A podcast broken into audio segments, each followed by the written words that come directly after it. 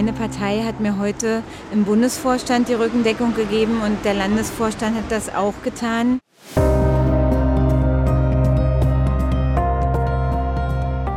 Wenn die Partei anderer Meinung ist, ähm, dann habe ich deutlich gemacht, dass ich nicht an meinem Amt klebe. Ich kann mir ganz viel vorstellen. Wir sind ja ganz am Anfang dieser Sondierungen. Wir haben zwei Möglichkeiten für stabile Koalitionen in Berlin. Das ist einmal Schwarz-Rot und Schwarz-Grün. So, und wir ziehen beides in Erwägung. Wir halten beides für realistisch und machbar und wir warten jetzt ab, wie die Gespräche laufen. Gute Gespräche, wirklich offen unter zwei Parteien, die einen großen Weg zueinander zu überwinden haben. Das, was ganz fraglos der Fall ist.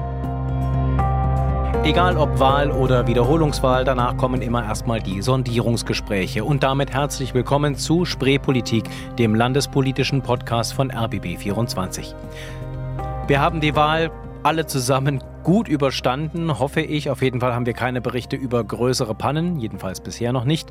Ein paar kleinere Probleme gab es schon, auch darüber werden wir in dieser Folge reden. Aber natürlich schauen wir vor allem jetzt auf die Sondierungsgespräche. Die CDU hat eingeladen und spricht mit SPD und den Grünen. Allerdings wollen auch die bisherigen Koalitionspartner SPD, Grüne und Linke miteinander sprechen und schauen, was da noch geht. Da sind wir natürlich dabei und schauen aber auch nach Brandenburg, wo sich im Schatten dieser ganzen Wahlaufregung in Berlin ein ziemliches Drama abgespielt hat. Das Zukunftszentrum für deutsche Einheit und europäische Transformation kommt nicht nach Brandenburg, nicht nach Frankfurt oder, sondern geht nach Halle. Ein ziemlich herber Schlag, nicht nur für die Stadt, sondern auch für die Brandenburger Landesregierung. Auch darüber werden wir hier in Spreepolitik sprechen. Jetzt schauen wir aber erstmal zu den Sondierungsgesprächen nach der Wahl in Berlin. Bei mir ist Christoph Reinhardt aus unserer landespolitischen Redaktion, um das zu besprechen. Grüß dich, Christoph. Hallo. Und auf dem EUREF Campus in Schöneberg, wo die CDU zu Sondierungsgesprächen geladen hat, ist Sabine Müller zugeschaltet. Grüß dich auch. Hallo Sebastian. Wir hören im Hintergrund schon so ein kleines bisschen äh, Atmosphäre. Ähm, das sind wahrscheinlich die äh, journalistischen Kolleginnen und Kollegen, die sich da am EUREF Campus versammelt haben. Ähm, du hast gerade erzählt, du sitzt auf einem Schwein und harrst der Dinge. Ähm, bitte mehr Kontext. genau, wir haben ja einen, äh, einen großen Raum zur Verfügung gestellt äh, bekommen, damit wir nicht draußen im Regen stehen müssen. Äh, da können wir arbeiten und da steht in einer Ecke ähm, ein, ja, äh, ein Schweinesessel, man kann es nicht anders äh, sagen. Das ist ein Plastikschweinchen, ähm, dem haben sie in der Mitte sozusagen den Bauch ein bisschen aufgeschnitten und dann ein kleines Polster reingesetzt und äh, darauf kann man sitzen und darauf sitze ich jetzt. Das heißt, das Schwein, das wir diese oder die Sau, die wir diese Woche durchs Dorf treiben, durchs Politische, ist tatsächlich ein Plasteschwein auf dem EUREF Campus. Und da sitzt Sabine Müller drauf.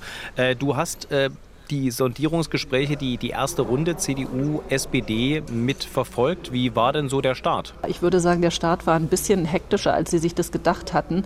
Denn es regnet ja gerade und wir hatten eigentlich eine klare Choreografie. Von dort kommt die SPD und dann geht diese Tür auf und dann kommen Herr Wegner und seine Entourage und empfangen dann die SPD-Gäste. Es kam denn nicht so weil man hatte dann gemerkt, dass es regnet und hatte sich dann gedacht, äh, wir treffen uns doch lieber unterm Schirm.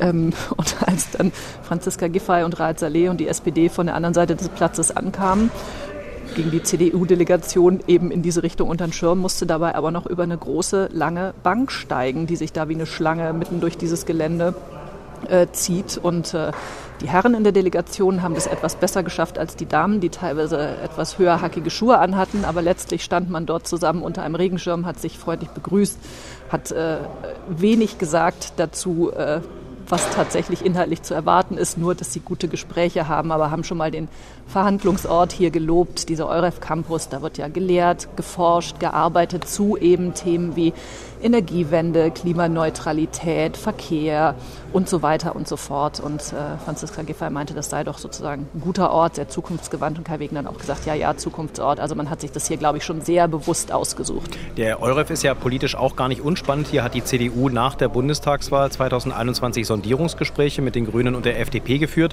Wir wissen, ohne Erfolg. Äh, und Kai Wegner, der große Berlin-Wiederholungswahlgewinner, hat hier im März 2019, also vor rund vier Jahren, seine Kandidatur für den Landesvorsitz der Berliner CDU bekannt gegeben. Also der EUREF schon auch ein politisch symbolischer Ort. Nebenan übrigens dann die Rote Insel, wo früher mal SPD-Hochburg war. Genau, ich glaube, man hat das sehr bewusst und symbolisch hier ausgewählt. Also, dass man ganz klar gesagt hat, wir laden die jetzt nicht bei uns in die Parteizentrale ein, sondern wir treffen uns auf neutralem Gebiet. Und klar, die guten Erinnerungen, die Kai Wegner hier hat, wo sozusagen seine sein Aufstieg zum Landesvorsitzenden und dann jetzt auch zum Spitzenkandidaten und eventuell auch zum nächsten regierenden Bürgermeister begann, dass er da vielleicht so ein bisschen anknüpfen möchte. Äh, Christoph, Frage an dich. Du sitzt im Trockenen im Roten Rathaus, hast quasi den Überblick aus dem Ort, äh, wo die alle hinwollen, nämlich äh, Kai Wegner, Bettina Jarasch, äh, Franziska Giffey will da bleiben. Äh, interpretieren wir so in die Symbolik von solchen Sondierungsorten, äh, interpretieren wir da ein bisschen zu viel rein? Das glaube ich nicht, denn das ist ja Symbolpolitik vom Feinsten, um, um, was es darum geht. Also hier wird nicht über Geld entschieden und nicht unbedingt über Personalien entschieden, sondern geht ja auch um die öffentliche Meinung. So, alle Parteien wollen auch zeigen, wir sind hier in Gesprächen und es sind auch ehrliche, ernst gemeinte Gespräche oder so. Obwohl natürlich hm, eigentlich ja auch äh, SPD und Grüne sich schon vor den Wahlen mehr oder weniger festgelegt haben, sie wollen doch mit den Linken weitermachen, Rot-Rot-Grün. Und durch dieses überraschende Ergebnis gehört das jetzt aus meiner Sicht alles dazu, das auch symbolisch zu bewältigen. Die CDU ist vorne und es gibt diese Gepflogenheit. Der Wahlsieger, derjenige mit den meisten Stimmen, lädt ein und die anderen folgen. Und an dieses Ritual, da hält man sich jetzt schön aufgeladen mit dem Eurocampus, der ja auch für was Neues steht und Aufbruch steht. Ob da am Ende was ganz anderes rauskommt, äh, hm, wollen wir mal abwarten, sage ich mal vorsichtig. Noch, noch eins zum Thema Symbolpolitik. Sie sitzen hier in einem großen Tischkreis. Die Tische sind zwar eckig, aber man hat sie ganz bewusst in einen großen runden Kreis gestellt, damit das Ganze eben nicht so konfrontativ aussieht. Das führt nun jetzt dazu, dass ich würde mal sagen, Kai Wegner und Franziska Giffey so ungefähr sechs bis sieben Meter auseinander sitzen. Anders ging das nicht, aber es sieht ein bisschen aus wie UNO-Vollversammlung, finde ich, oder UNO-Sicherheitsrat. Sehr schön. Dann die Frage an euch beide. Ähm, fangen wir mit Christoph an. Äh, wer geht denn jetzt äh, mit wie viel Kraft und Stärke ähm, in diese Verhandlungen rein? Wir wissen, Kai Wegner hat die Wahl gewonnen, aber er braucht jetzt Koalitionspartner. Und äh, die beiden, mit denen er zuerst spricht oder überhaupt spricht, nämlich SPD und Grüne, ähm, die haben schon signalisiert, naja, eigentlich könnten wir auch mit der alten Koalition weitermachen.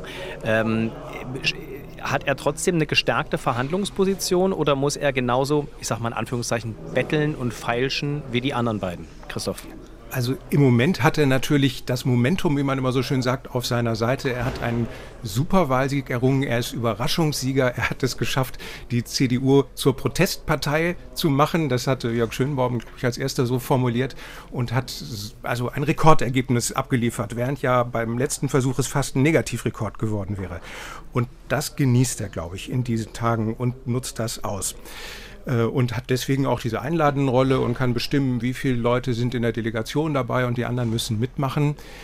Am Ende des Tages weiß, glaube ich, auch Kai Wegner, wenn er es jetzt nicht schafft, sich, und das wäre ja wirklich überraschend, sich einen Koalitionspartner an Land zu ziehen in den nächsten Tagen, dann geht das auch wieder vorbei. Aber ich denke, er will jetzt in den guten Tagen, die er eindeutig jetzt hat, schon mal vorsorgen und auch diese Bilder schaffen, dass er von diesem Bonus aus diesen Tagen nach der Wahl zehren kann, auch wenn es vielleicht nicht für eine Mehrheit reicht.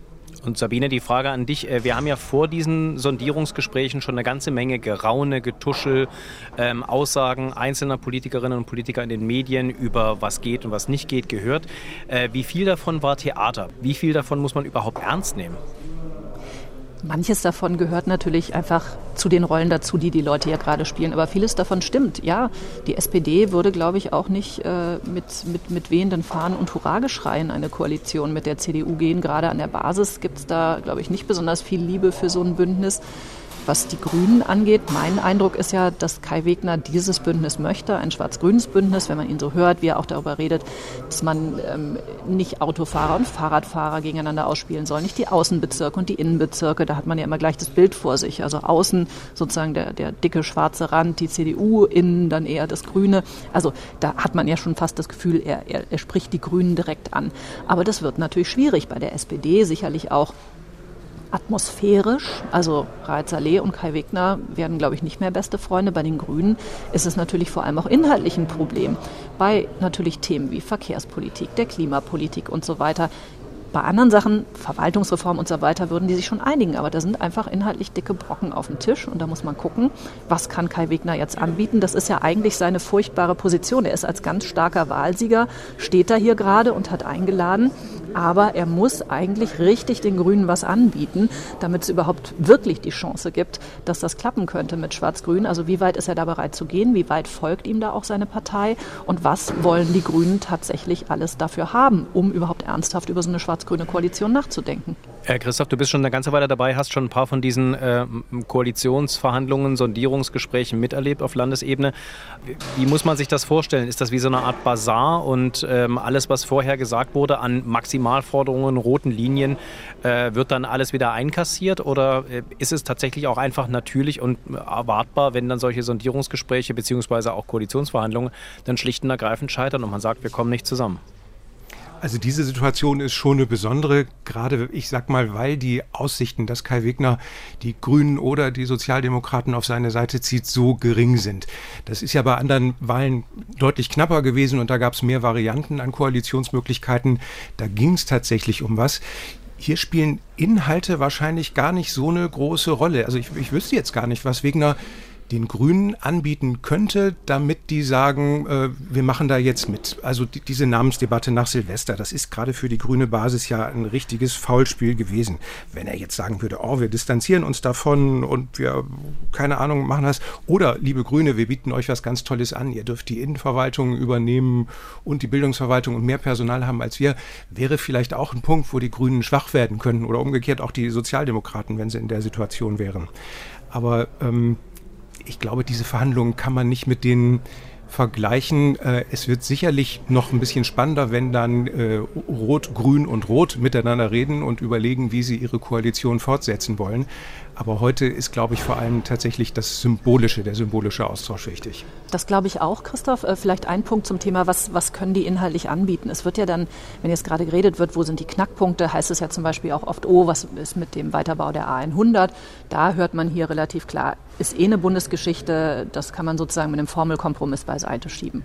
Wenn es um die Frage geht, äh, Mobilität, Verkehrswende und so weiter, sagen hier auch viele, da steht doch schon ganz viel drin im Mobilitätsgesetz und so weiter, könnten wir vermutlich auch zustande kommen, höre ich hier zum, zum Beispiel. Und dann, ehrlich gesagt, was das Thema Klima angeht, schaut man natürlich auf den Klimavolksentscheid, der kommen wird, der dann eventuell auch nochmal die Parteien sozusagen treiben kann, weil wenn tatsächlich genug Berlinerinnen und Berliner hingehen zum Volksentscheid und dann eventuell auch nochmal in der Mehrheit sagen, ja, 2030 klimaneutral für Berlin finden wir richtig, dann wäre das natürlich nochmal Druck auf die Politik, denn das ist ja anders, als es der Enteignungsvolksentscheid war, tatsächlich schon mit einem Gesetz verbunden. Das heißt, da heißt es dann eben nicht, guckt mal, was ihr da machen könnt, sondern da liegt schwarz auf weiß was vor. Nun wissen wir, die Politik hält sich auch nicht immer an ihre eigenen Gesetze und an die Gesetze, die andere vorgeschrieben haben, vielleicht schon gar nicht. Aber das würde schon auch nochmal Druck aufbauen hier für die Gespräche, die gerade geführt werden. Genau, das erinnert uns ein bisschen an die Offenhaltung Tegel, was ja die FDP mal gefordert hatte. Da gab es auch einen Volksentscheid zu, ist dann aber natürlich nicht gemacht worden aus diversen Gründen, die wir jetzt hier nicht besprechen wollen.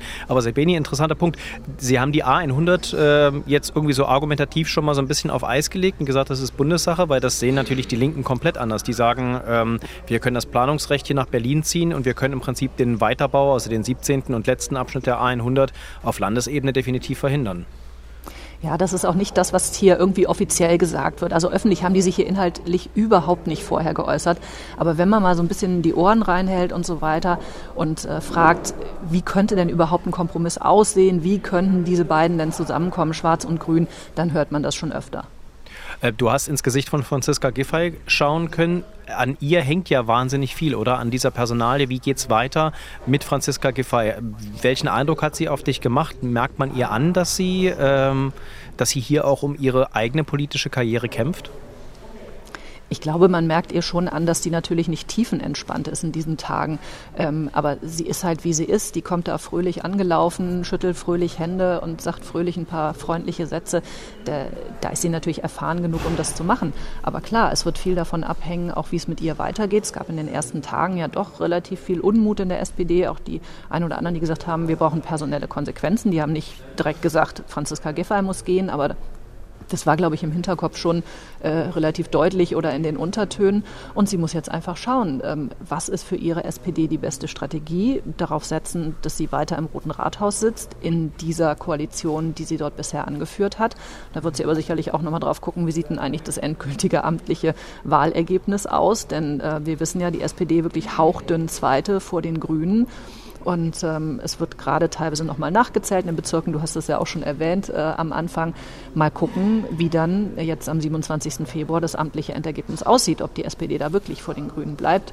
Und es gibt wenige Stimmen, aber es gibt sie in der SPD, die auch sagen, vielleicht sollten wir uns doch in der Opposition mal ein bisschen neu aufstellen, nach so vielen Jahren an der Regierung, nach so vielen Jahren im Roten Rathaus einfach mal überlegen, wo wollen wir hin und uns vielleicht nicht in der Koalition mit der CDU äh, da zerreiben lassen, wenn es denn nicht nochmal klappt für das neue äh, oder für das alte rote, äh, linke, grüne Bündnis.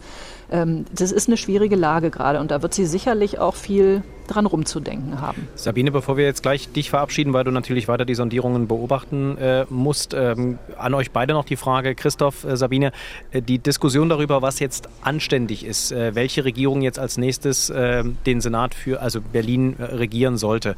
Ähm, das ist ein ganz, ganz heiß diskutiertes Thema, auch in der Community bei uns online, in den Kommentarspalten und so weiter. Ähm, es gibt sehr viele Leute, die sagen, eigentlich muss jetzt die CDU die nächste Regierung anführen, weil sie die Wahl gewonnen verloren hat. Alles andere wäre unmoralisch und das kann man so politisch auch überhaupt nicht vertreten. Ähm, wie seht ihr das? Und wir fangen mit dir an, Christoph. Ähm, gibt es tatsächlich so eine Art politisches, äh, politischen Zwang, dass die CDU als Wahlsiegerin die Regierung anführt und auch nur die CDU? Also ich seufze hier ganz tief durch und äh, gestern hat, glaube ich, unsere gemeinsame Kollegin Franziska Hoppen den Satz geschrieben, äh, Anstand ist keine politische Kategorie. Und das stimmt ganz genau. Und das klingt zwar vielleicht furchtbar traurig, so als wären Politiker eben von Natur aus unanständig oder so, aber das Problem ist eigentlich viel schlimmer. Denn es gibt ja diesen einen Anstand, auf den sich alle berufen würden, den, den gibt es gar nicht. Das ist so wie, wie, beim Fußball. Wenn ich für Hertha bin und der Stürmer fällt hin, dann sage ich, es ist Elfmeter. Wenn ich für Union bin, sage ich, das war eine Schwalbe. So. Und wer es jetzt richtig findet, dass die CDU ins Rathaus kommt, der wird sagen, es wäre doch sehr anständig, wenn die SPD verzichten würde auf diesen Führungsanspruch. Und wer auf R2G steht, der findet eine Koalition mit der CDU natürlich unheimlich unanständig und kann man nicht machen, wäre ja Betrug am Wähler. Und weil es halt diesen einen Anstand nicht gibt, auf den sich alle einigen würden in so einer großen Stadt wie Berlin, gibt es ja immerhin den Rechtsstaat. So, also im Gesetz steht, was passieren muss, oder die Verfassung haben wir auch noch, und da steht drin, ne, die Regierung wird durch das Abgeordnetenhaus mit Mehrheit gewählt, also 50 Prozent und dann noch mindestens eine Stimme dazu. Oder kann auch sein, wenn es keine Mehrheit gibt, dann geht das auch nach den meisten Stimmen. Äh, Im dritten Wahlgang ist das dann, glaube ich. Und dann wäre das vielleicht auch Kai Wegener. Ob man so eine Minderheitsregierung will oder äh, ob einem das gefällt, das wäre rechtmäßig. Und mein Gefühl von Anstand, also wenn, wenn jetzt alle sagen würden, wir erkennen auch mal das Rechtmäßige an, dann wäre es für mich schon Anstand genug. Sabine, wie sieht es bei dir aus? Äh, siehst du das ähnlich? Wir sollten nicht über Anstand, sondern über Mehrheiten sprechen? Ich sehe das ähnlich, wobei ich finde, Anstand äh, ist schon eine Kategorie in der Politik, hat da auch ihren Platz, wenn es ums äh, ja, da, darum geht, wie ich meine ähm, politischen Mitbewerber, auch natürlich meine Parteikollegen und so weiter behandle. Also das sollte man nicht außen vor lassen. Aber äh, die Frage, ob Kai Wegner es schafft, eine Regierung zu bilden oder ob vielleicht doch Rot-Grün-Rot weitermacht, ist für mich keine Frage des Anstands, weil die wären nicht böse also die wären keine bösen Menschen, wenn sie das gegen die CDU machen, sondern sie hätten einfach eine Chance genutzt, die sie rein rechnerisch durch die Verteilung der Sitze im Parlament haben. Ich muss aber auch sagen, ähm, dass ich ein kleines Störgefühl dabei habe, wenn der Abstand zwischen Platz 1 und den folgenden Plätzen so groß ist und wenn alle, die jetzt regieren, verloren haben, also ich glaube, dann kann man äh, zumindest erwarten, dass sie wirklich das tun, was sie versprochen haben, nämlich dass sie ernsthaft gucken ob es genug Schnittmengen mit der CDU gibt. Also wenn Sie hier einfach nur pro forma hinkommen und ähm, das wird natürlich keiner sagen, aber wenn man es Ihnen zu deutlich anmerken würde, das fände ich unanständig. Dann Sabine, lassen wir dich weiter die Sondierer beobachten ähm, auf dem EUREF Campus. Du reitest jetzt auf deinem Plastischwein ähm, noch ein bisschen auf dem Campus rum und schaust mal, ob du noch irgendwelche ähm, Eindrücke da einfangen kannst für uns. Äh, vielen Dank erstmal an diesem Punkt und äh, wir sprechen mit Sicherheit nächste Ausgabe nochmal darüber. Christoph bleibt bei mir, denn wir haben noch ein Thema, das wir dringend klären müssen. Danke, Sabine. Danke euch. Tschüss. Ciao. Tschüss. Christoph, ähm, ein Punkt, der uns diese Woche noch sehr beschäftigt hat, war das Nachzählen von bestimmten Wahlkreisen, Urnenwahllokalen in den Bezirken. Ich selbst war in Lichtenberg, habe da sehr viel Zeit verbracht im Bezirkswahlamt ähm, und habe dazu geschaut, wie Briefwahlunterlagen nachgezählt wurden, die vergessen wurden. Die größte Panne, die bisher festgestellt wurde, oder? Im, im Zuge dieser Wahl. Ja, ansonsten ist es erstaunlich gut gelaufen. Da sind wir ja ganz andere Sachen gewöhnt. 466 Umschläge, davon dann halt doch hm, 10, äh, die dann an die Linken gingen in der ersten Aussage, dass es dann aussah, dass es da einen Patt gäbe. Aber dann kommt die nächste Auszählung und dann finden sich noch weitere Stimmen für die CDU und dann liegt es wieder ähm, ja, weiter auseinander. Wobei man eben auch sagen muss, ich glaube, in Lichtenberg geht es um 18.000 Stimmen oder so, hatte ich irgendwann mal nachgeschlagen. Ja, und zehn mehr, zehn weniger oder so, das ist so gut wie nichts. Also da müssen wir schon warten, was die, ja, das letzte Wort da ist. Genau, und dieses Warten fällt schwer. Ähm, wir waren auf jeden Fall ganz eng dabei in diesem Raum, in dem diese Briefwahlunterlagen, äh, 466 Umschläge, die einfach vergessen wurden, die, als sie nachgezählt wurden, war der Raum voll mit Medienvertretern äh, von Kameras. Äh, die haben das ganz genau beobachtet. So nah waren wir, glaube ich, noch nie an der Stimmauszählung dran. Ähm, diese Aufregung, die darum entstanden ist, hat dann natürlich sofort dazu geführt, dass zum Beispiel im Internet relativ viele Leute wieder die Hand kollektiv von Kopf geschlagen haben, gesagt haben, na guck mal, Berlin schafft es schon wieder nicht. Mal zur Einordnung, das, was wir da jetzt erleben in den Bezirken, ist das normal? Ja, also es ist nicht normal, dass wir da so scharf hingucken und dass wir live twittern, wie ist denn jetzt gerade der Auszählungsstand. Das haben wir den Wahlpannen von 2021 zu verdanken, dass die Sensibilität so groß ist. Aber in den letzten Jahren, bei den letzten Wahlen, gab es natürlich auch Unterschiede und gab es auch Nachzählungen. Nur hat keiner, sich keiner dafür interessiert, weil es auch, weil die Abstände nicht so groß waren. Ich habe noch mal in meine alten E-Mails geguckt, was 2016 mir die damalige Landeswahlleiterin gemeldet hat als vorläufiges amtliches Endergebnis und habe es dann über das endgültige Endergebnis nochmal drüber gelegt. Da haben sich auch noch 413 Stimmen gefunden, die dann einfach noch dazugekommen sind. Das ist sicherlich, und das war jetzt eine ganz normale Wahl 2016, das ist eine Größenordnung, die wir jetzt auch erwarten müssen es, wir haben über vergessene Briefwahlunterlagen gesprochen. In Kreuzberg gab es einen Zahlendreher beim BVV-Ergebnis, da haben sie die Grünen und ich glaube die Linken miteinander verwechselt. Ähm, dieser Auszählungsprozess ist zutiefst menschlich, oder? Also ich habe das selbst gesehen, die halten sich da wirklich gegenseitig dann auch die, die Stimmzettel hin und äh, wenn dann irgendwo einer was draufgeschrieben hat, ähm, das bei, in, in Lichtenberg war das das Wort Kriegstreiber, da war gar kein Kreuz irgendwo drauf, einfach nur das Wort Kriegstreiber, äh, lachen die natürlich alle für einen Moment und dann wird aber trotzdem darüber abgestimmt, was machen wir jetzt damit? Ist das ungültig? Wird, wie, wie gehen wir damit um? Und natürlich sagen dann alle, na klar, ist der ungültig, aber es wird sich alles angeguckt. Es gibt das Vier-Augen-Prinzip. Da wird kein Zettel mal ebenso von einem abgehakt und irgendwo auf den Stapel gelegt, sondern da guckt immer noch jemand mit drauf und alles wird doppelt und dreifach nochmal nachgezählt. Ähm, müssen wir einfach damit leben, dass dieser Prozess so fehleranfällig ist? Hm? Also ich habe äh, dasselbe Erlebnis wie du oder ganz ähnlich vor anderthalb Jahren gehabt, als ich da auch in Pankow und so weiter mir das angeguckt habe und die, diese Ernsthaftigkeit und wie es in diesem Raum dann auch irgendwann nach Schweiß riecht oder so, weil die Leute sich so viel Mühe geben und über Stunden das machen.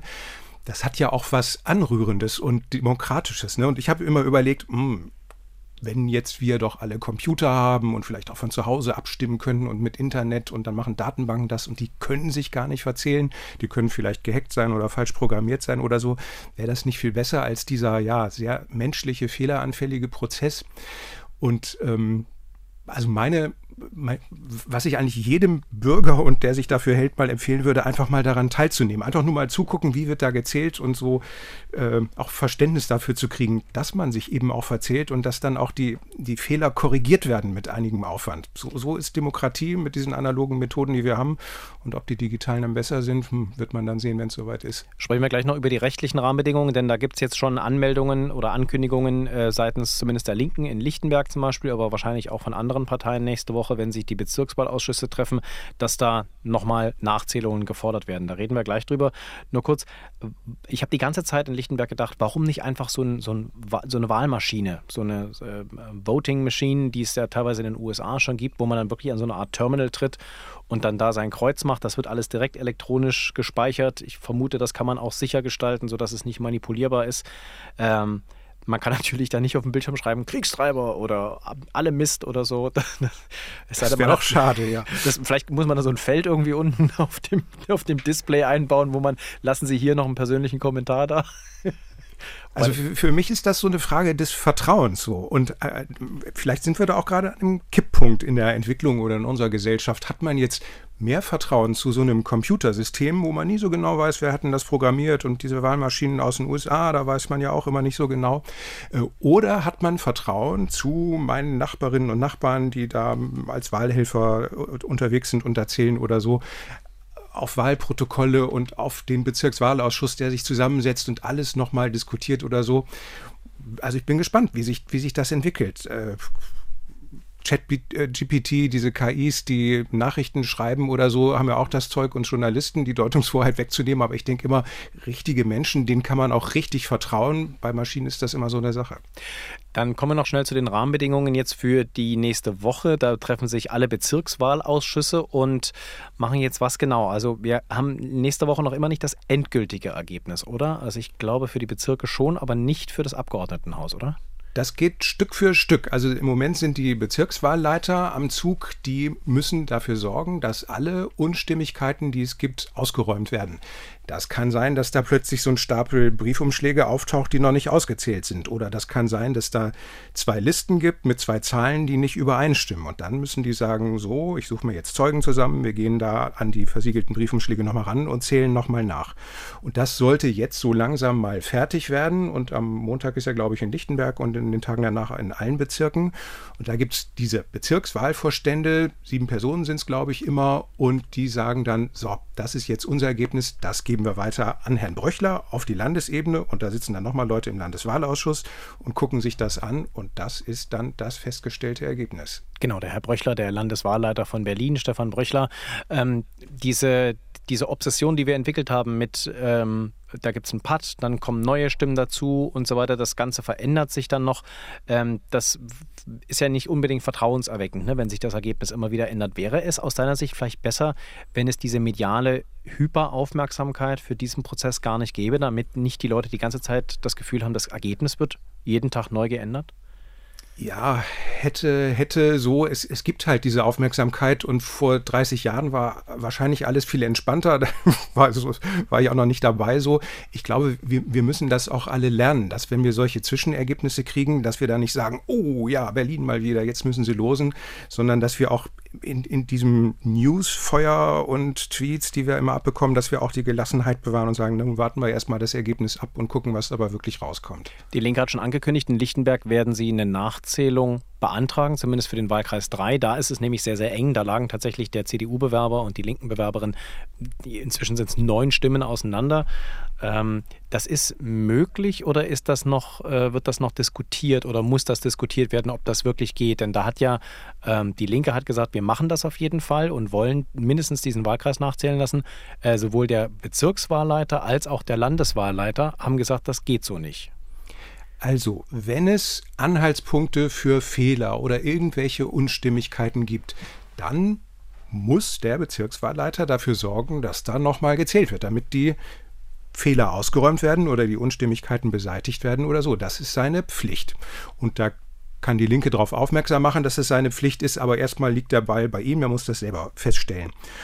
Und ähm, natürlich kann man hinterher, wenn dann der Landeswahlausschuss das Ergebnis festgestellt hat, dann kann jeder von den Bewerbern zum Beispiel und die, die Parteien können hingehen und sagen, hm, Wahlprüfungsverfahren, wir fechten diese Wahl an, mindestens in Lichtenberg oder mindestens in diesem einen Wahllokal oder so. Und dann haben wir das wie vor anderthalb Jahren, dass dann vielleicht der Verfassungsgerichtshof entscheiden muss, da machen wir mal eine Wiederholungswahl, zumindest in dem einen Wahllokal oder in der ganzen Stadt, je nachdem, was für Fehler das jetzt sein sollen. Aber die müssen erstmal auf den Tisch.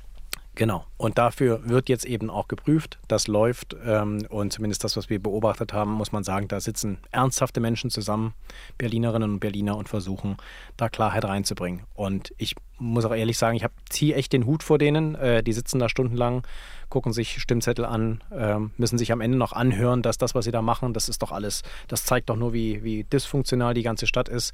Ich muss sagen, dieser ganze Auszählungsprozess und die Art, wie diese Wahlwiederholung dann auch behandelt wird, zeigt doch eigentlich eher, der Rechtsstaat und die Demokratie funktionieren. Und wenn halt Mist passiert und wenn Fehler passieren, ja, dann muss man es halt nochmal wiederholen. Wir leben ja halt auch nicht in irgendeinem äh, Fail State wo und mein, und, und mein ungebetener Ratschlag an alle, die so unzufrieden sind und nicht vertrauen oder so, macht doch mal mit, meldet euch doch mal als Wahlhelfer und macht es selber. Und dann seht ihr, glaube ich, dass es gar nicht so einfach ist, aber dass trotzdem, glaube ich, sich sehr viele Menschen auch sehr viel Mühe damit geben.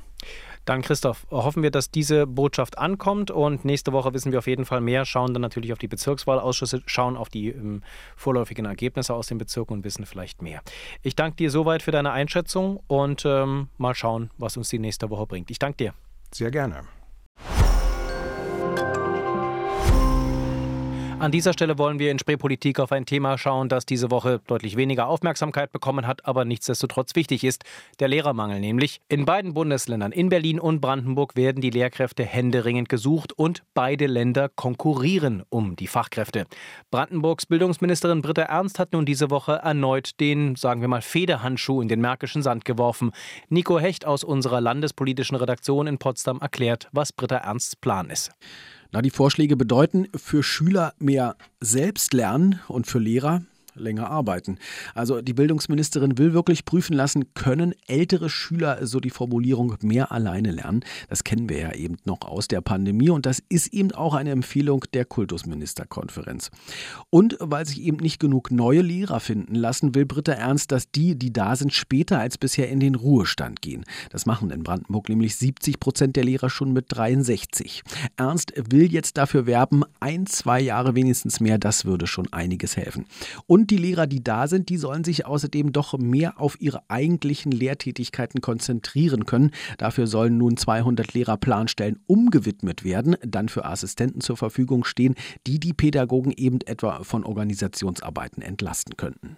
So, und nun Berlin. Keine zwei Tage später zieht die Bundeshauptstadt nach. Der runde Tisch gegen Lehrermangel hat getagt und ein Papier mit Maßnahmen erarbeitet. Meine Kollegin Angela Ulrich hat es für uns besorgt. In der gymnasialen Oberstufe beispielsweise könnten im vierten Kurshalbjahr Klausuren nur in den Prüfungsfächern geschrieben werden, andere wegfallen. Damit würden Regelungen weiter bestehen, wie sie zu Corona-Zeiten genutzt wurden. Auch in Fach- und Berufsschulen soll es weniger Klassenarbeiten geben. Wie genau Lehrerinnen und Lehrer weniger Organisation und mehr Unterricht machen sollen, steht nicht im Papier. Aber dass andere Berufsgruppen stärker in den Unterricht eingebunden werden können, wie Lern- und Ergotherapeutinnen oder Logopäden. Lehrerinnen und und Lehrer, die häufig mehr arbeiten, sollen dafür besser bezahlt werden. Außerdem wird weniger Teilzeit angestrebt. Diese Ideen hat auch schon die Kultusministerkonferenz aufgebracht. Von der linken Bildungsexpertin Brichtzi kam Kritik. Sie bemängelt, dass keine auch noch so kleine Veränderung der Stundentafel diskutiert worden sei. Das hat sich der runde Tisch leider nicht getraut, so bricht sie. Das wird also noch für Diskussionen sorgen, so viel ist sicher. Wir bleiben für Sie dran. An der Stelle kommen wir jetzt in Spreepolitik nach Brandenburg, wo es diese Woche eine sehr, sehr wichtige Entscheidung gab. Äh, während sich in Berlin noch die Wahlsieger und die Wahlverlierer ähm, sortieren, gibt es in Brandenburg tatsächlich diese Woche nur Verlierer, muss man sagen, vor allem die Stadt Frankfurt-Oder. Denn das neue geplante Zukunftszentrum für deutsche Einheit und europäische Transformation kommt nicht nach Brandenburg, nicht nach Frankfurt-Oder, sondern nach Halle. Und so hat die Juryvorsitzende Katrin Budde von der SPD die Entscheidung erklärt. Einmal dem Ort, wo das Zukunftszentrum entstehen soll, dem Standort, dem Riebeckplatz als einem wirklich typischen Ort der Transformation selber, die Stadthalle selber, die viele Transformationen hinter sich hat, der Region ringsherum um diese Stadthalle, die im Strukturwandel ist. Und es gibt einen guten, es ist ein wirklich hervorragender Standort, wenn man über Bürgerbegegnungen redet, weil die Menschen müssen ja auch dahin kommen. Und Halle ist ein großer ICE-Knotenpunkt, wird auch noch ständig ausgebaut, sodass er in der direkten Erreichbarkeit ist aus allen Landesteilen der Bundesrepublik, aber auch Mittel- und Osteuropa und international mit dem kleinen Flughafen noch daneben. Lange Gesichter auch bei der Brandenburger Landesregierung, ähm, auch bei Ministerpräsident Dietmar Woidke. Der hat sich wie folgt geäußert. Wir haben von der Landesregierung her alles versucht, ähm, Frankfurt-Oder bei seiner Bewerbung zu unterstützen. Aber am Ende äh, hat es nicht ganz gereicht. Aber ich bin zuversichtlich, auch wenn ich sehe, wie Frankfurt-Oder sich dargestellt hat, mit welcher breiten Brust auf Frankfurt-Oder diese Bewerbung gegangen ist, ist eine gute Basis für die Zukunft. Ich bin jetzt verbunden mit meinen beiden Kollegen Thomas Bittner in der landespolitischen Redaktion in Potsdam. Hallo. Und mit Fred Pilarski, meinem Kollegen aus dem Studio Frankfurt-Oder, der im Augenblick nicht in Frankfurt-Oder ist, sondern in Müncheberg, Fred. Ja, genau. Hallo. Wo genau stehst du?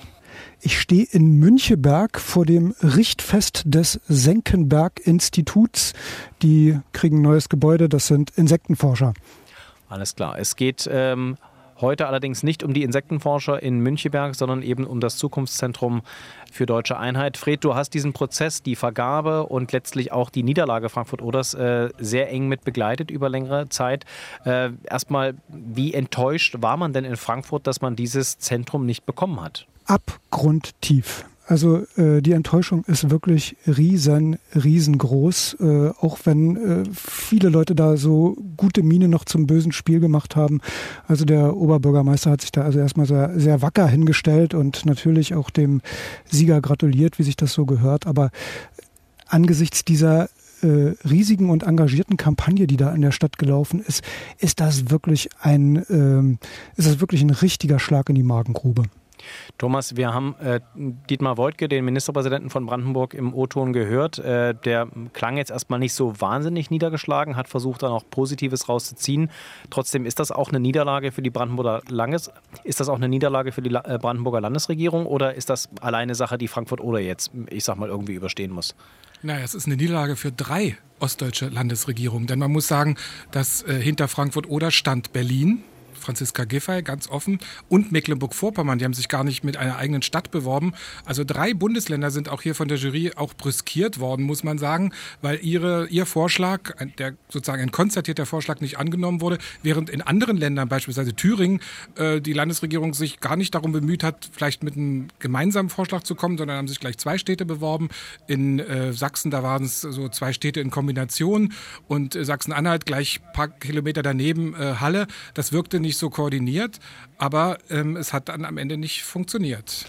Fred, vielleicht kannst du noch mal erklären, warum hat sich Frankfurt oder denn ausgerechnet bei diesem Zukunftszentrum so reingehängt? Ich meine, aus Berliner Sicht versteht man das eventuell gar nicht so. Warum weint man jetzt diesem, diesem einen Zentrum nach? Dann versucht man sich halt für was anderes zu bewerben. Das kann ja nicht so schlimm sein.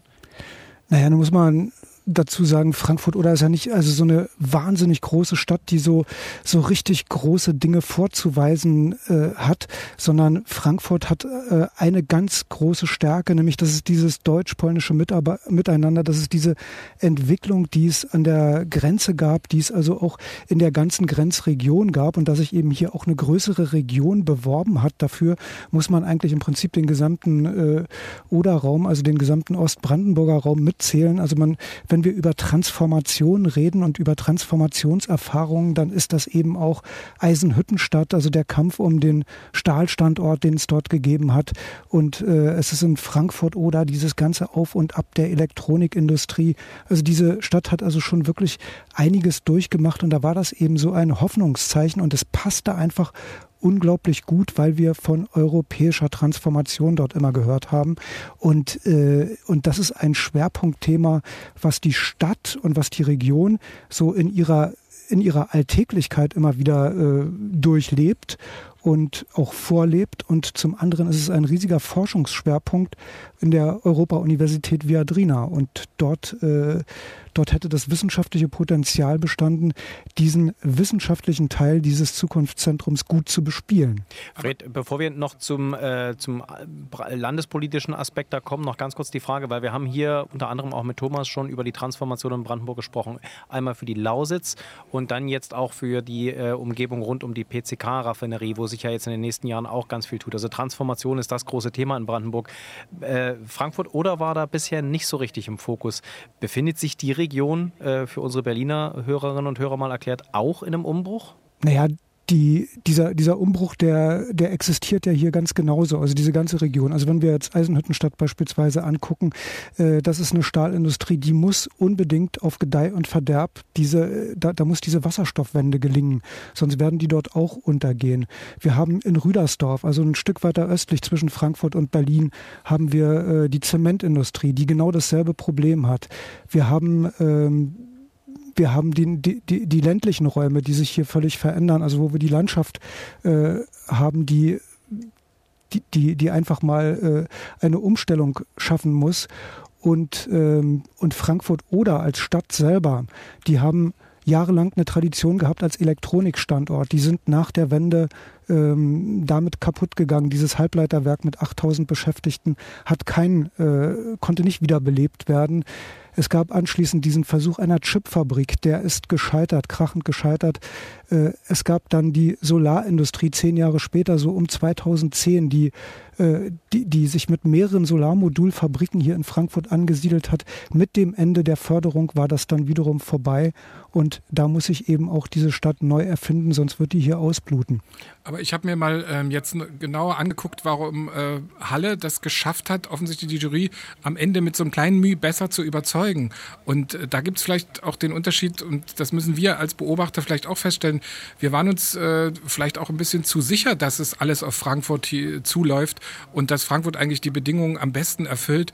Aber Halle hat auch eine sehr selbstbewusste Kampagne gefahren. Die Kampagne in Halle war nämlich, wir haben es gepackt. Wir haben die Transformation hier hingekriegt. Hier ist nicht mehr Chemie-Dreieck Bitterfeld-Halle. Hier ist jetzt Bildung, Leopoldina, Martin-Luther-Uni, Burg Giebichenstein. Wir haben es gepackt und wir, das Zukunftszentrum, das kommt jetzt noch drauf, um das zu zeigen. Und Frankfurt hat eher so eine Kampagne gemacht, wenn das Zukunftszentrum kommt, dann packen wir es.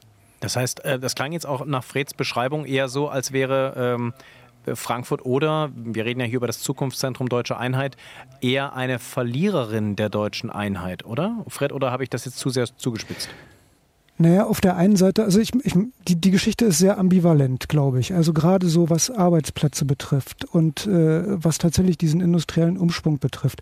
Da ist, da ist wirklich die Region um Frankfurt äh, gar nicht so gut aufgestellt und äh, es sieht nicht es sieht nicht gut aus. Ich habe ja diese diese Phasen dieses dieses Auf und Ab der Hoffnung für Frankfurt oder gerade beschrieben, ne? mit diesen mit diesen mit diesen Industrieansiedlungen, die dann gekommen sind und wieder gegangen sind.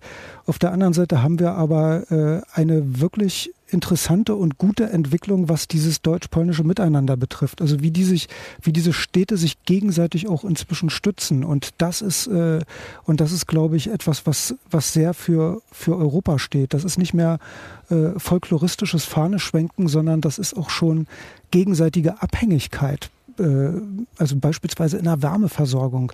Also da haben die, da haben sich diese beiden Städte Frankfurt Subice unglaublich zusammengerauft. Es gibt eine gemeinsame Buslinie, es gibt, äh, es gibt gemeinsame Bildung. Ähm, an den Gymnasien äh, werden viele polnische Schüler mit ausgebildet und machen dort Abitur. Und das ist alles ganz selbstverständlich geworden. Und, es gibt ja an der Viadrina den Blick bis in die Ukraine. Und das ist ja auch, was ja. viele Kritiker jetzt sagen an der Entscheidung, das ist ein bisschen die verpasste Chance, äh, dass man diesem Zentrum auch diesen Blick gibt. Aber ich glaube, dahinter steckt noch ein ganz anderes Problem, das wir vielleicht in den nächsten Jahren erst merken werden. Was soll denn eigentlich das Zukunftszentrum? Was, was, was soll denn dahin? Und je konkreter man fragt, umso nebulöser werden die Antworten. Man kann eigentlich immer sehr genau beschreiben, was es nicht sein soll. Es soll kein Museum werden, kein DDR-Museum. Es soll keine Wissenschaftseinrichtung werden, sondern es soll ja viel Publikum dahin kommen. Es soll aber auch keine Galerie werden oder, oder Leistungsschau, äh, sondern es soll eine Million Leute im Jahr anziehen. Ja, womit denn? Das naja, naja, also eine Million Leute, das ist so eine Zahl, die da drin steht. Äh, in diesem Konzept steht diese Zahl drin, aber die steht eben auch noch erklärt in Klammern.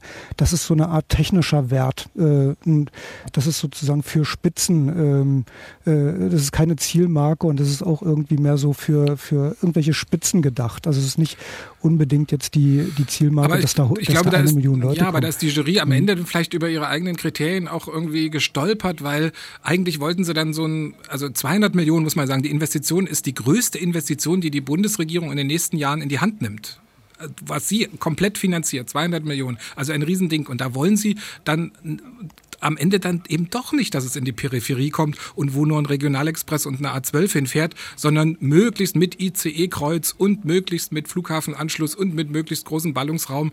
Ähm, das ist ja das, was man bis einen Tag vor der Entscheidung gar nicht als das entscheidende Kriterium angesehen hat, wo man gesagt hat, äh, vielleicht ist die Peripherie viel besser dazu geeignet. Und da wollte ich nämlich genau darauf hinaus, Thomas, du hast es schon angesprochen, ähm, äh, bei der Begründung für Halle hat ja die Jurypräsidentin auch gesagt, äh, es liegt auch am ICE-Anschluss. Ist da Frankfurt oder einfach Opfer seiner schlechten, und das ist ein Dauerthema in Brandenburg, seiner schlechten Zuganbindung geworden? Also das ist ja so, seltsamerweise wurde ja immer dafür gekämpft hier in der Region, dass sich diese Verhältnisse verbessern, dass auch die Schienenverbindungen Richtung Polen äh, endlich mal deutlich besser werden. Und, und, und, und diese Dinge, die eigentlich durch den Bund hätten kommen müssen, ähm, die wenden sich jetzt auf einmal gegen die Stadt. Ja, also das finde ich, äh, das hat so eine, das hat auch sowas, was in der Region hier völlig als ungerecht empfunden wird.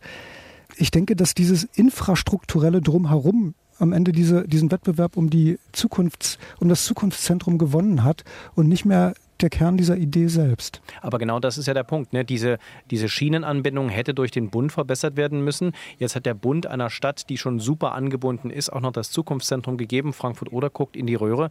Thomas, die Frage an dich. Hat in dem Augenblick dann vielleicht auch der Bund seine ich sag mal, Verfehlungen bzw. seine nicht erreichten Ziele nach der Wiedervereinigung im Osten nicht unbedingt herausstellen wollen? Hat man da irgendwie so ein bisschen auch äh, Angst gekriegt, dass Frankfurt oder zu sehr zeigt, was auch schiefgegangen ist seit der Wende? Naja, die Bundesregierung selber, also das ist ja dann die Jury, die das dann entschieden hat. Und hm. äh, man hört ja so, das Echo ist ja so halbe halbe. Die einen sagen, richtiger Zeitpunkt, richtiger Ort. Halle ist genau die Stelle, wo man die Leistungsschau der Transformation präsentieren kann. Und dann gibt es die anderen, die sagen, nee, falscher Zeitpunkt und falscher Ort. Weil falscher Zeitpunkt Leute, 33 Jahre zu spät. Wie man Transformation macht, hätten wir uns in den 90er Jahren mal in einem Zentrum äh, gegenseitig erzählen können. Und dann hätten vielleicht auch manche Verletzungen wären, dann hätten dann vielleicht, hätte es dann vielleicht nicht gegeben. Ähm, aber was sie wirklich konkret da vorhaben, da wissen wir ja noch nicht viel. Also ich denke mal, die Aufforderung an die Politik besteht jetzt darin, tatsächlich auch mal was für Frankfurt-Oder zu tun. Ja, also die, die Lausitz hat ihr Paket bekommen, äh, Schwedt hat jetzt äh, das Paket bekommen, äh, in Brandenburg an der Havel. Wenn wir jetzt einfach mal so diese, diese größeren Städte der Peripherie angucken, dort, äh, dort hat es Investitionen gegeben, spätestens mit der Bundesgartenschau und mit der Ansiedlung dieses ähm, diplomatischen, äh, dieses außenpolitischen Instituts. Bundes, Bundesamt für ähm, Auswärtige Bundes Angelegenheiten. Bundesamt ja. für Auswärtige Angelegenheiten, so heißt es richtig, genau. Also ähm, und äh, Frankfurt-Oder als äh, kreisfreie Stadt ist da bisher immer leer ausgegangen. Ich habe ich hab noch einen ganz kleinen Verdacht, den will ich ja noch loswerden, weil die Berliner Gerne, ja zuhören. Ich glaube, auch Berlin hat ein bisschen Schuld an der Niederlage von Frankfurt. Wow. Denn ich habe gehört, dass äh, in der Jury diskutiert wurde, Frankfurt und Berlin sind sich zu nah. Und es besteht die Gefahr, so ein bisschen wie bei der Viadrina, vielleicht kannst du, Fred, da was zu sagen, dass dann doch wieder nur Berliner in, in diesem Zentrum dann nach Frankfurt eingependelt wären und das wieder so eine Berliner Einrichtung geworden wäre. Und dass da äh, manche in der Jury gesagt haben, nee, Berlin hat eigentlich genug. Äh, Berlin muss das nicht auch noch bekommen. Und da müssten nicht sozusagen alle sitzen im RE1 im, in der ersten Klasse und fahren äh, zu ihrem Job nach Frankfurt. Kann das eine Rolle gespielt haben? Darüber kann man ja nur spekulieren. Also ich habe das auch gelesen, der, die, die Zeit hat das so als, als große These in den Raum gestellt. Aber ich, äh, ich bin mir da überhaupt nicht sicher. Also die eigentlich ist es, würde es ja wiederum für Frankfurt sprechen, wenn die Verkehrsverbindungen alle so super wären und man da so einfach nach Berlin, von Berlin aus nach Frankfurt kommt. Ähm, das ist ja nicht immer so. Und äh, als Vorort von Berlin empfindet sich Frankfurt nun, glaube ich, äh, ganz bestimmt nicht auch ne und auch nicht die, die hier arbeiten, sehen das so. Dann, äh, Fred, du arbeitest ja im, Frankfurt, äh, im Studio Frankfurt oder vom RBB. Äh, was meinst du, wie lange braucht die Stadt, um sich davon jetzt zu erholen? Und vor allem, wie kommt man aus diesem Tief wieder raus? Es ist ja ein emotionales Tief, wie du beschrieben hast. Ja, ich glaube, die werden jetzt erstmal, äh, also diese Stadt wird jetzt erstmal ein bisschen trauern und äh, wird auch äh, grummeln und wird das irgendwie verarbeiten müssen. Aber ich muss mal eins sagen, die haben es wirklich geschafft, eine sehr kluge Kampagne zu machen, die die Leute mitgenommen hat. Und da wird was bleiben davon. Das macht man ja nicht einfach, das nimmt man ja nicht einfach wieder weg. Das bleibt ja, das bleibt ja bestehen. Da ist ja so ein gewisser Spirit geschaffen worden. Und, ähm, und auf diesem Spirit kann man natürlich irgendwo aufbauen. Aber ich denke mal, es braucht die Hilfe des Landes, weil irgendwann ewig hält diese gute Laune, die da so geschaffen wurde, dann auch nicht an. Und dann wird diese das, was jetzt momentan an Enttäuschung ist, dann wird das auch wieder lang und länger werden und äh, die, die, die Laune nachhaltig verderben. Und Thomas, wenn das nächste Mal die ICE-Strecken ausverhandelt werden, dann kann Frankfurt oder ja nun wirklich mit Fug und Recht sagen, schaut her, wir haben den Beweis, wir brauchen dringend einen ICE-Anschluss. Äh, sonst haben wir keine Chance in Zukunft auf solche Zukunftszentren und ja, andere und Investitionen. Muss, muss über Frankfurt hinaus dann äh, in die Region gehen, über die wir ja auch gerade gesprochen haben. Dann danke ich euch beiden für eure Einschätzungen. Übrigens, das Ganze hat natürlich auch wieder einen Berlin-Bezug, denn wenn hier äh, irgendwann mal die neue Regierung steht, fast alle äh, Parteien haben sich ins Wahlprogramm geschrieben, dass sie viel enger, gerade auch im Energiebereich, mit, Frank mit Brandenburg zusammenarbeiten wollen. Die CDU will sogar eine gemeinsame Energieregion gründen. Eventuell bestehen da auch Chancen für Städte wie Frankfurt-Oder. Ich danke euch beiden auf jeden Fall. Dir, Fred, Grüße nach Müncheberg und danke auch nach Potsdam zu dir, Thomas Bittner. Tschüss. Ja, tschüss. Macht's gut.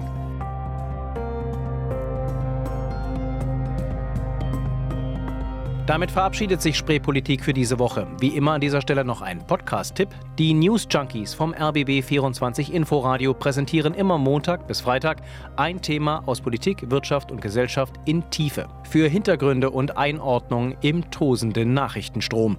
Für alle, die mehr als nur Überschriften brauchen. News Junkies von RBB 24 Inforadio zu finden in der ARD Audiothek. Da gibt's auch uns, die Spreepolitik. Wenn Sie Fragen, Wünsche oder Anmerkungen haben, schreiben Sie uns gerne eine E-Mail an spreepolitik.rbb-online.de. So wie Uli und Silvia, die uns baten, das Thema Wohnungslosigkeit und Verarmung in Berlin näher zu beleuchten. Wird gemacht, hören Sie so bald wie möglich an dieser Stelle. Für heute danke fürs Zuhören, sagt Sebastian Schöbel.